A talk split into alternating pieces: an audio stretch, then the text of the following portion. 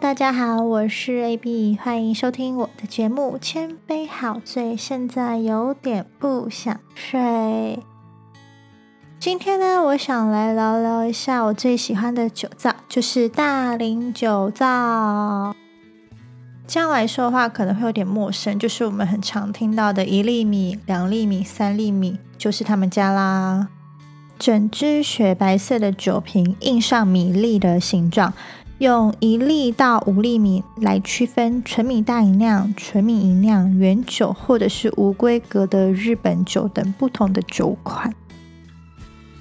那这种图案型的商品说明也让国外比较不认识汉字文化的消费者更容易的接受日本清酒。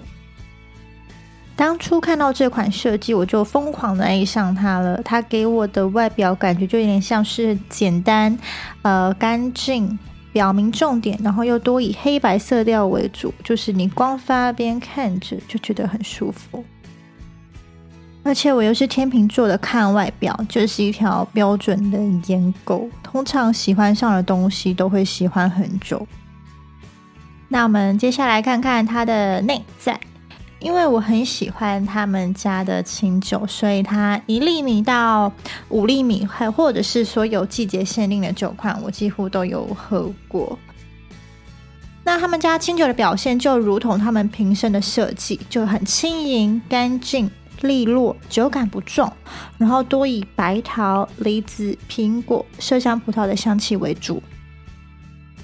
那我们以图案上来区分的话，一粒米、两粒米通常都是纯米大吟酿，三粒米的话则是春夏秋冬的限定款，五粒米是无规格的日本酒。所谓的无规格日本酒，是指它的原料米、精米不合，还有酒精度数都未公开，而且每次的版本喝起来都不太一样，非常的有惊喜感。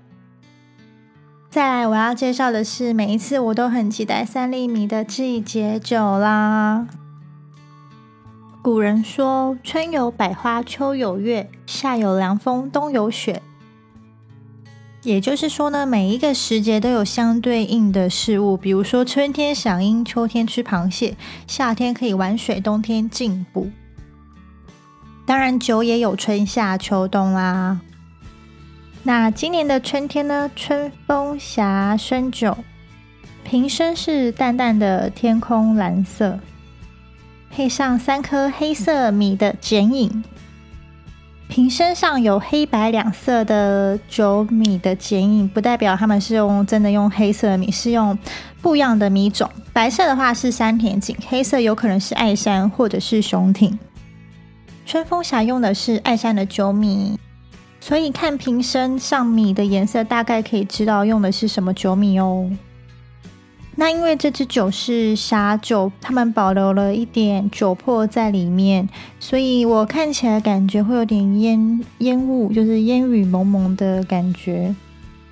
那酒的香气主要会有点像荔枝或是葡萄的感觉，那喝起来会有点圆润感，层次会稍微多一些。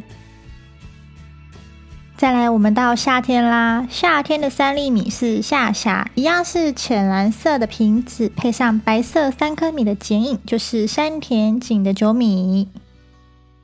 每一次夏天，我都不想要在外面待太久，不然就是可能去运动完满身大汗，一到餐厅或是一进便利商店，就想要买可乐喝。三厘米的夏夏呢，会有一点麝香葡萄的口感，然后加一点微微的气泡碳酸感，所以喝下去整个神清气爽，非常适合夏天喝的酒。接着是秋天啦，那去年的秋天这一款是用绿色的酒瓶，然后黑色的三颗米是用雄挺的酒米出的是冷蟹生解酒。这支酒大约熟成了半年，然后会有一些桃子比较放的比较熟的桃子的香气，酒体的表现会稍微浓郁一些些，但是蛮顺喉的，尾韵更是清爽。那接下来来到我最喜欢的冬天啦，没错，一年四季里我最喜欢的就是冬天。冬天出的季节性限定款是三粒雪女的纯米浊酒。去年我在图片上看到这一款的时候，我又发疯了一次，每一天都在等实体的到来。酒瓶上雪女的图是由 Misaki Tanaka 桑绘制的。因为这支酒是浊酒，所以它会有酒粕沉在酒瓶的底下。那雪女在上面看起来就有点像是她在雪中走路一样，雪白的肌肤，然后柔美的身段跟妖娆的身材，看起来真的是非常非常吸引人，就有点像你在那种深山下大雪的深山迷路会碰到的妖女，很像。然后你轻轻的晃动瓶子，或是让它上下颠倒旋转一下，又会感觉到呃那个酒粕在空中飘舞，就有点像是下雪的感觉。那还有一种就是，当它所有的酒粕都已经沉在瓶底下的时候，我们可以从上面把酒瓶轻轻的敲开来，就会看到开始酒粕底下的酒粕开始全部都往上飘，往上飘，往上飘，因为它本身就是有一些气体的感觉，所以可以看得出那种漫天雪舞那种。画面，我刚刚还特别去 Google 一下雪女这个人物，那她是日本传说中的妖怪，也是山神的女儿，负责掌管冬季的雪。那听说，据说她喜欢下山诱惑男人，如果遇到她喜欢的，她就把它变成冰棒，然后带回山里。然后那一阵子，我时不时看到她的时候，都会出来摇一下，子，跟我同事讲她有多漂亮，她有多漂亮。不然就是上传我的 IG 动态，把他摇摇晃的时候，开屏的时候，全部都拍了一次，录了一次。到最后，同事觉得我有点神经病，都不想理我。那当然也很多人被她的外表的美丽而吸引啦，然后就会呃推荐给他们的朋友。那我个朋友推荐给他原住民的朋友，得到一个总结。他就说：“这个就是加了气泡水的小米酒。”这个形容虽然非常的简单粗暴，但也没错啊。它就是有点白桃的香气，比较华丽一点点。然后它的透明感，透明感蛮蛮蛮重的。然后加上一点微微的气泡感，就是对，就是他讲的小米酒加气泡水。好啦，那今天节目就到这边啦。如果您喜欢我的频道，再麻烦您追踪一下我们的 IG，搜寻“千杯好醉”，或是帮我们分享跟推荐给给朋友就好喽。